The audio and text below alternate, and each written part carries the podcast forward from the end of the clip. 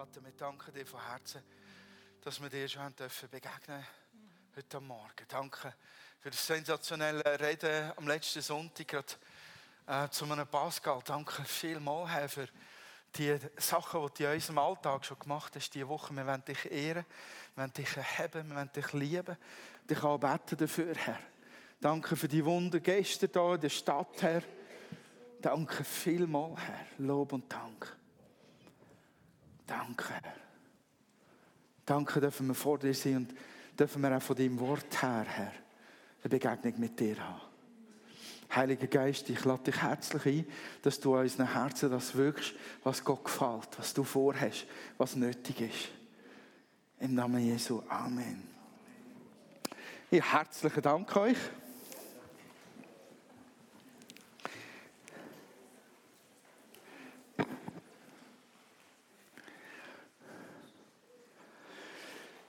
Jesus ist wahrhaftig auferstanden. Halleluja!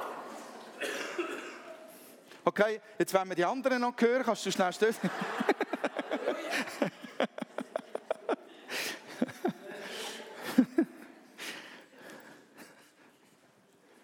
Ich bin immer noch bewegt von äh, Ostern. Bin in Gedanken immer noch irgendwo dort auch hängen geblieben, anfangs dieser Woche. Und Michael hat etwas ausgelöst mit seiner Predigt bei mir. Und zwar, dass, dass ich so die Jünger vor Augen hatte, die diese Botschaft ständig zu hören bekamen, auf irgendeine Art und Weise. Ich hatte die Jünger vor Augen, weil Michael so schön Stück für Stück, Platz für Platz, Ort für Ort, ähm, Person für Person durchgegangen ist. Und mir ist etwas aufgefallen andauernd stießen die, die die Nachricht brachten, auf große Verwirrung und Unglaube und Unverständnis.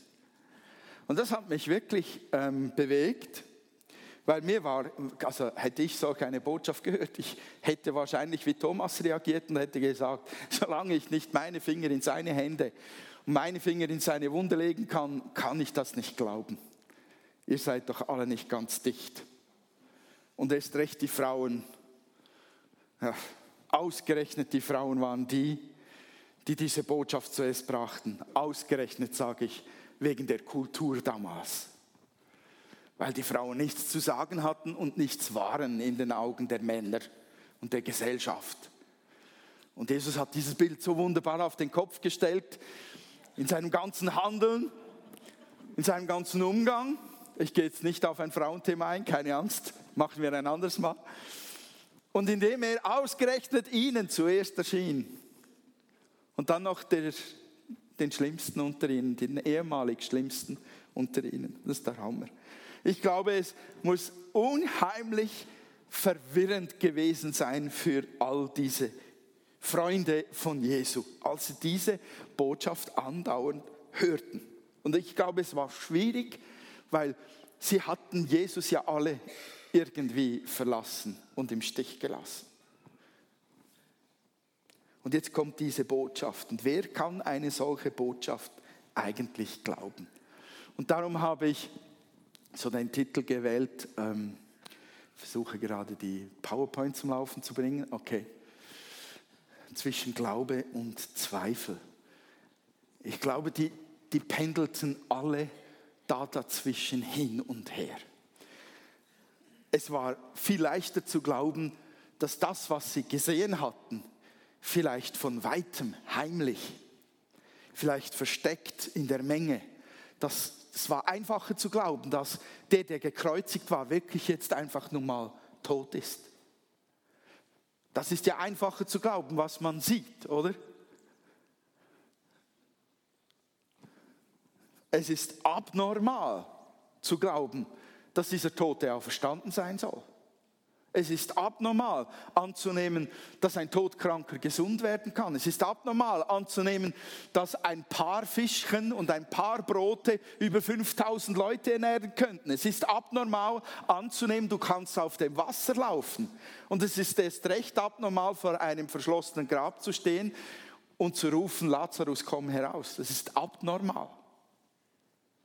Wir sind nun mal genormte normale Leute. Normales ist einfach zu glauben. Abnormales ist schwierig. Aber all diese Dinge hat Jesus ja getan vor ihren Augen. Sie haben es gesehen. Sie haben gesehen, wie Lazarus aus dem Grab kam. Sie haben gesehen, wie Jesus auf dem Wasser ging und so weiter.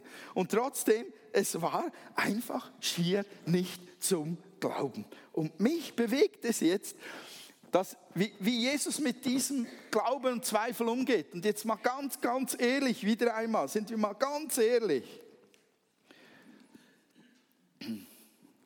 Damit unser Glaube ein reifer, ein, ein fundierter, ein starker, gesunder Glaube sein kann, den wir an Gott haben, müssen wir Zweifel zulassen.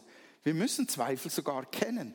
Wir müssen diesen Fight fighten und das durchgehen und durchkauen und nicht einfach, sag jetzt mal, das provokant wegbeten. Es gibt Phasen in unserem Leben, wo wir mit den Zweifeln in einer bestimmten Art und Weise umgehen sollen, denen nachgehen sollen und mit ihnen argumentieren sollen, damit wir wissen, warum wir eigentlich glauben, was wir glauben.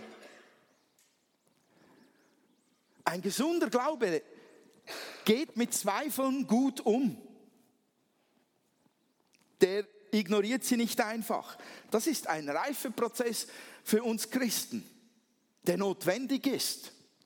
Und ich kann mir vorstellen, dass gerade Christen, die als Kinder so mit der Muttermilch den Glauben aufgesogen haben, dass sie dann immer wieder Phasen haben, vielleicht im Teenageralter, vielleicht etwas später, wo sie das alles beginnen zu hinterfragen und, und wir sind erschreckt. Dabei ist das ein ganz normaler, gesunder Prozess und der muss gelebt werden, damit sie selber glauben und erwachsen werden in ihrem eigenen Glauben. Was mich jetzt bewegt hat, war, wie Jesus mit den Jüngern umging, mit seinen Freunden umging in dieser Situation. Und ich habe da eine Geschichte gefunden, die ihr alle kennt. Da möchte ich mal äh, lesen. Ähm, ab Lukas 24, Vers 13, das ist ähm, die Geschichte von den Emmaus-Jüngern, die einige Tage nach Ostern unterwegs waren und miteinander ganz bestimmt am Diskutieren waren. Was ist eigentlich los? Was ist geschehen? Hast du das gehört? Was soll man davon halten? Jesus ist auferstanden, gibt es ja gar nicht und so weiter und so fort. Und da heißt es in der Bibel ab Vers 13, am gleichen Tag waren zwei Jünger von Jesus unterwegs nach Emmaus, einem Dorf, das etwa elf Kilometer von Jerusalem entfernt lag. Das war ein guter Weg zum Diskutieren.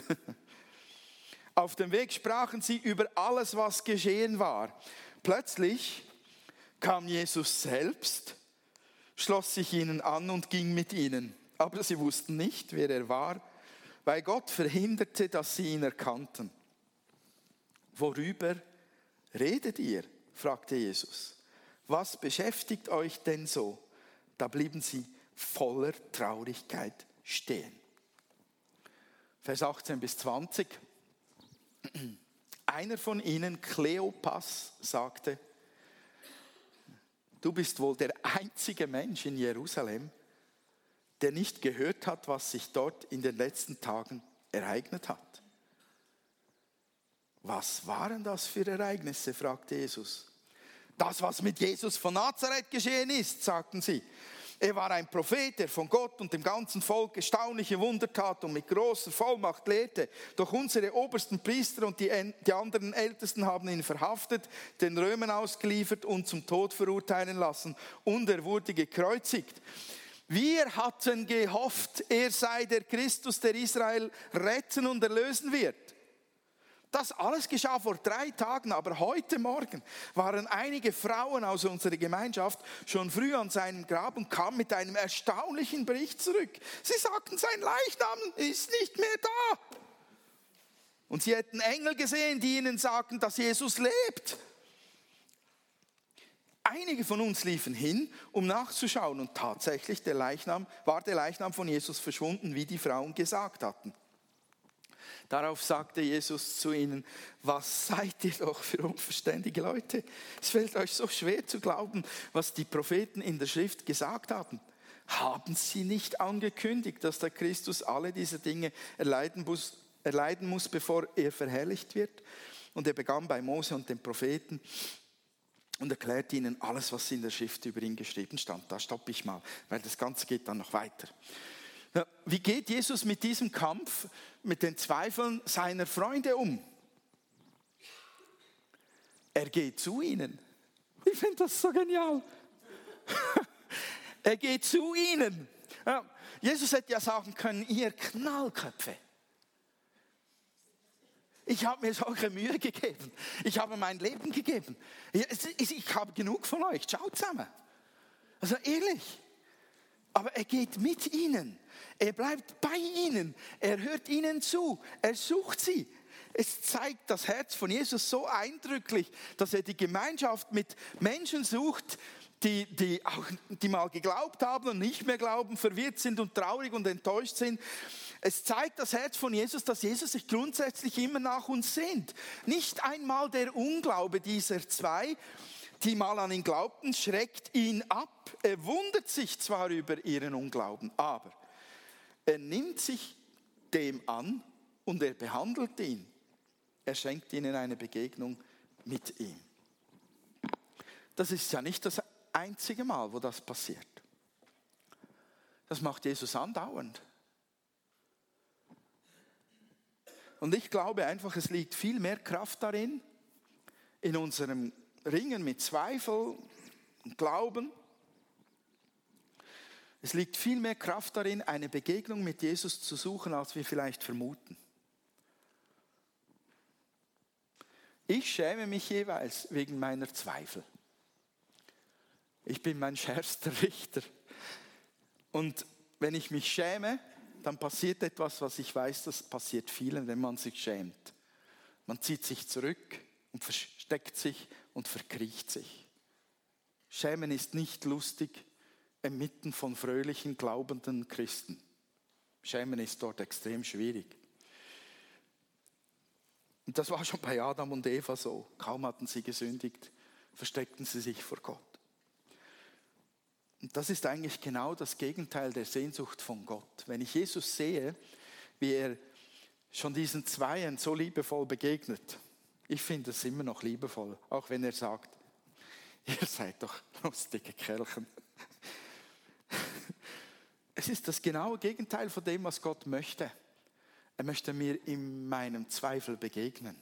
Er möchte mir eine Begegnung mit ihm schenken, damit ich vom Zweifeln zum Glauben kommen kann. Er möchte nicht, dass ich mich schäme wegen meiner Zweifel und mich verkrieche.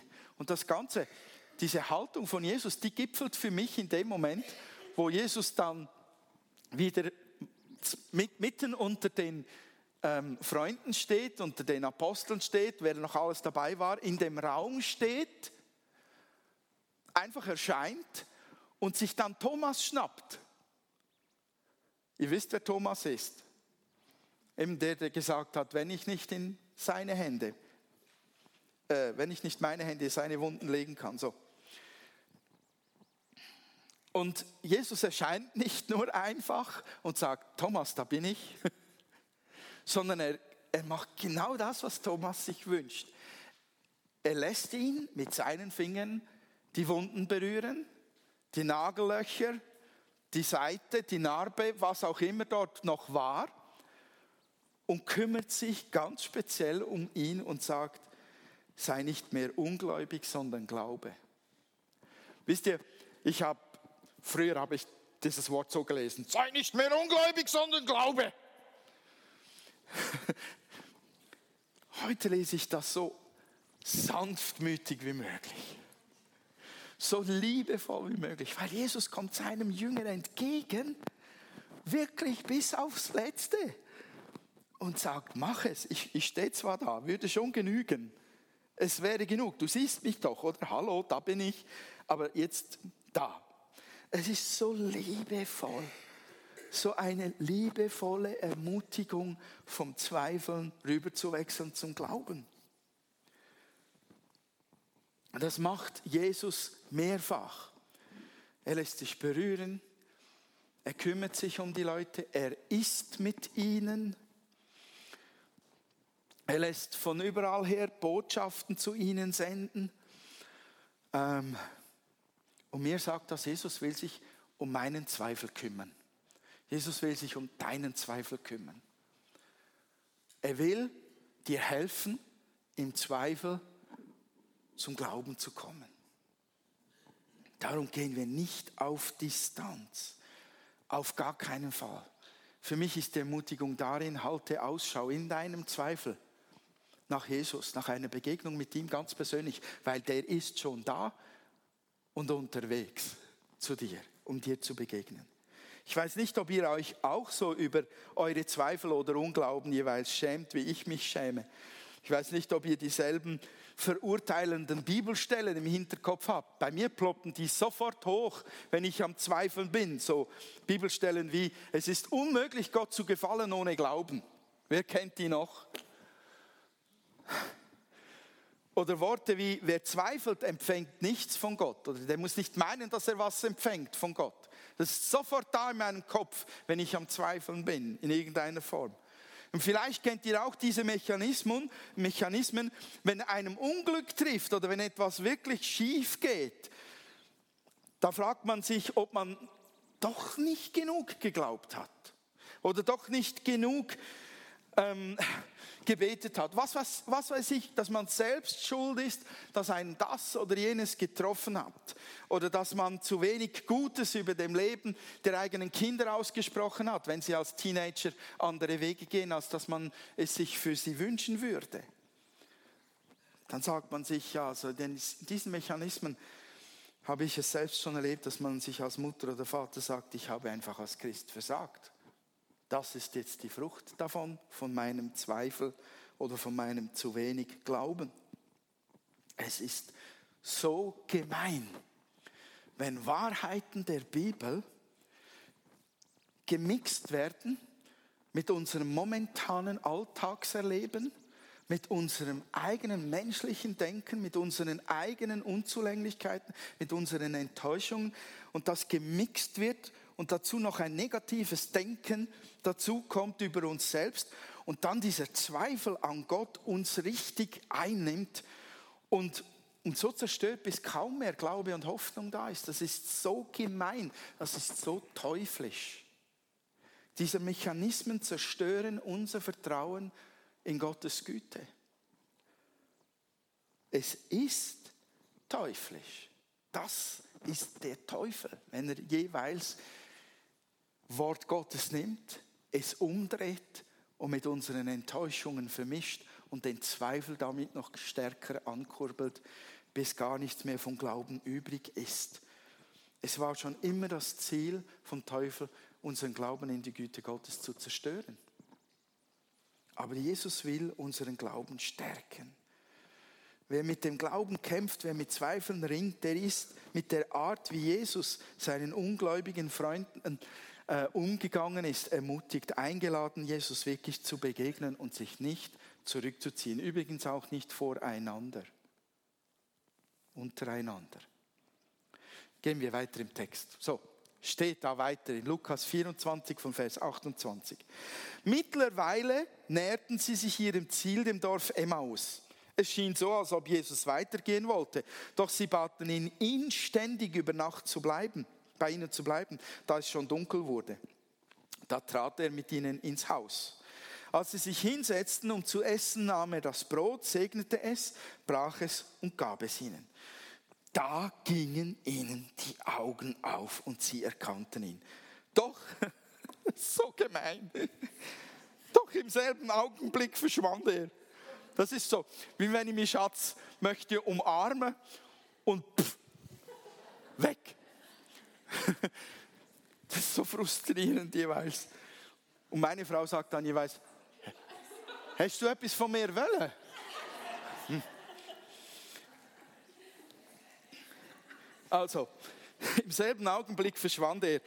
Sie sagten zueinander, war es uns nicht seltsam warm ums Herz, als er unterwegs mit uns sprach und uns die Schrift auslegte. Und sofort brachen sie auf und gingen nach Jerusalem zurück, wo die elf Jünger und die, die bei ihnen waren, sich versammelt hatten.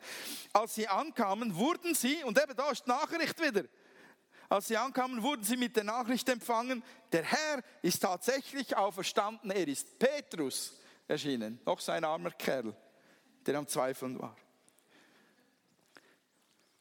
Was ich da mega stark finde, ist, Jesus begegnet nicht nur ihnen, ganz persönlich, in, in, in voller Lebensgröße, geht mit ihnen, kümmert sich um sie, hört ihnen zu, sondern er macht noch einen weiteren Schritt, der hilft, vom Zweifel ins Glauben rüber zu, in den Glauben rüberzuwechseln.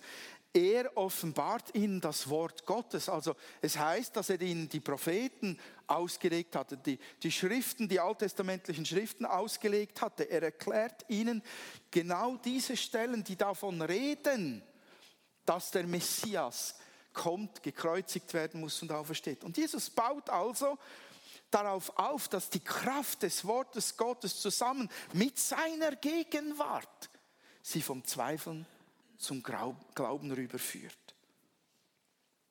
Ich erinnere mich noch sehr gut an die Kraft des Wortes Gottes, als ich mich das erste Mal hinsetzte, bewusst hinsetzte, die Bibel aufschlug und zu lesen begann.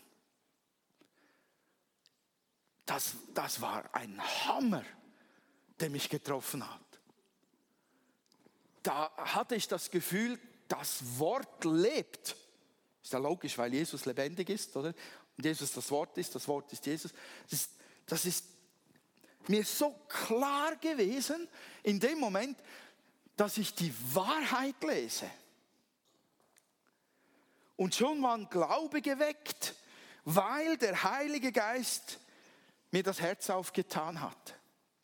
Er hat mir die inneren Augen geöffnet. Und ich glaube, dass dies immer noch bei jedem von uns hier und ich glaube auch außerhalb bei Menschen, die Jesus nicht kennen, geschehen kann, dass wenn wir eine Begegnung mit Jesus suchen in seinem Wort, dass wir von seiner Kraft getroffen werden. Und dass dieses Wort in uns zu uns spricht und der Heilige Geist zu uns spricht und sagt, das ist die Wahrheit. Und Jesus hat das zweimal angewendet. In dieser Situation mit den Emmaus-Jüngern legt er ihnen das Wort aus des Alten Testaments und er sagt es ihnen auch, äh, als er mitten unter ihnen war, als Thomas ähm, ähm, von ihm speziell bearbeitet wurde, sagt, Lukas 24, 45, dort steht es, da sagt er, als ich bei euch war, habe ich euch erklärt, dass alles, was bei Mose, bei den Propheten und in den Psalmen über mich geschrieben steht, in Erfüllung gehen muss. Nun öffnete er ihnen den Blick für das Verständnis dieser Schriften. Er sagte, es war vor langer Zeit aufgeschrieben, dass der Christus leiden und sterben und am dritten Tag auferstehen muss. Also Jesus begegnet den Menschen in ihrem Unglauben persönlich und er öffnet ihnen das Wort Gottes, damit sie vom Zweifel zum Glauben kommen können. Was ich zum Schluss in diesem Text sehe, ist in den Versen 30 und, und ähm, 31 drin. Schon ein, schon ein Geheimnis, warum ihnen die Augen aufgehen in dem Moment, wo Jesus mit ihnen das Brot bricht und isst. Aber vorher steht ja geschrieben, dass Gott ihre Sicht, ihr Verständnis zurückgehalten hat. Sie erkannten Jesus nicht, weil Gott sie blockiert hat. Und in dem Moment hier ist offensichtlich die Blockade aufgehoben und sie erkennen und verstehen. Wir brauchen als Menschen dieses übernatürliche Wirken vom Geist Gottes, der uns eine Offenbarung gibt, mitten im Zweifel über die Realität der Auferstehung unseres Königs. Wir brauchen immer wieder dieses übernatürliche Eingreifen und dieses, den Schleier wegnehmen, wenn wir im Zweifel sind damit wir erkennen, Gott ist wahrhaftig Gott. Ich glaube, hier wirkten diese zwei Dinge zusammen. Zum einen nahm Gott den Schleier weg, zum anderen war auch die Erinnerung da an diese Momente mit Jesus, diese guten Zeiten, als sie das Brot jeweils brachen und die Siege feierten, als sie die, die äh, Befreiung von den Dämonen feierten in, in, in dieser einen Person oder als sie die Heilungen feierten in diesen Dörfern, wo sie überall waren. Und das Wirken des Heiligen Geistes an ihren Herzen, das einfach eine Offenbarung schenkte. Ich glaube, das wirkte hier zusammen und ich denke, wir brauchen auch die Erinnerung an guten Zeiten, wo wir stark im Glauben waren. Gerade mitten im Zweifel sollten wir uns daran erinnern, an die Siege, die wir feierten mit Gott. Mir hilft es daran zu denken, dass ich schon Hände aufgelegt habe und Leute komplett gesund wurden von einer total verrückten Krankheit. Mir hilft das, mich daran zu erinnern und zu sagen, ja, das war doch so, oder? komm, meine Seele, glaube. Damit sich Jesus uns als der auferstandene, lebendige Sohn Gottes offenbaren kann, im Zweifel drin, brauchen wir eine Begegnung mit ihm. Wir brauchen eine Begegnung mit seinem Wort, mit der Kraft seines Wortes. Wir brauchen das augenöffnende Wirken des Heiligen Geistes. Das wünsche ich euch von Herzen.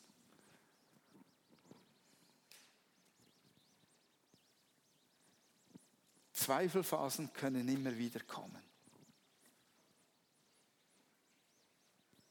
Wegen dem ist keiner von uns ein schlechterer Christ. Der Umgang damit ist entscheidend.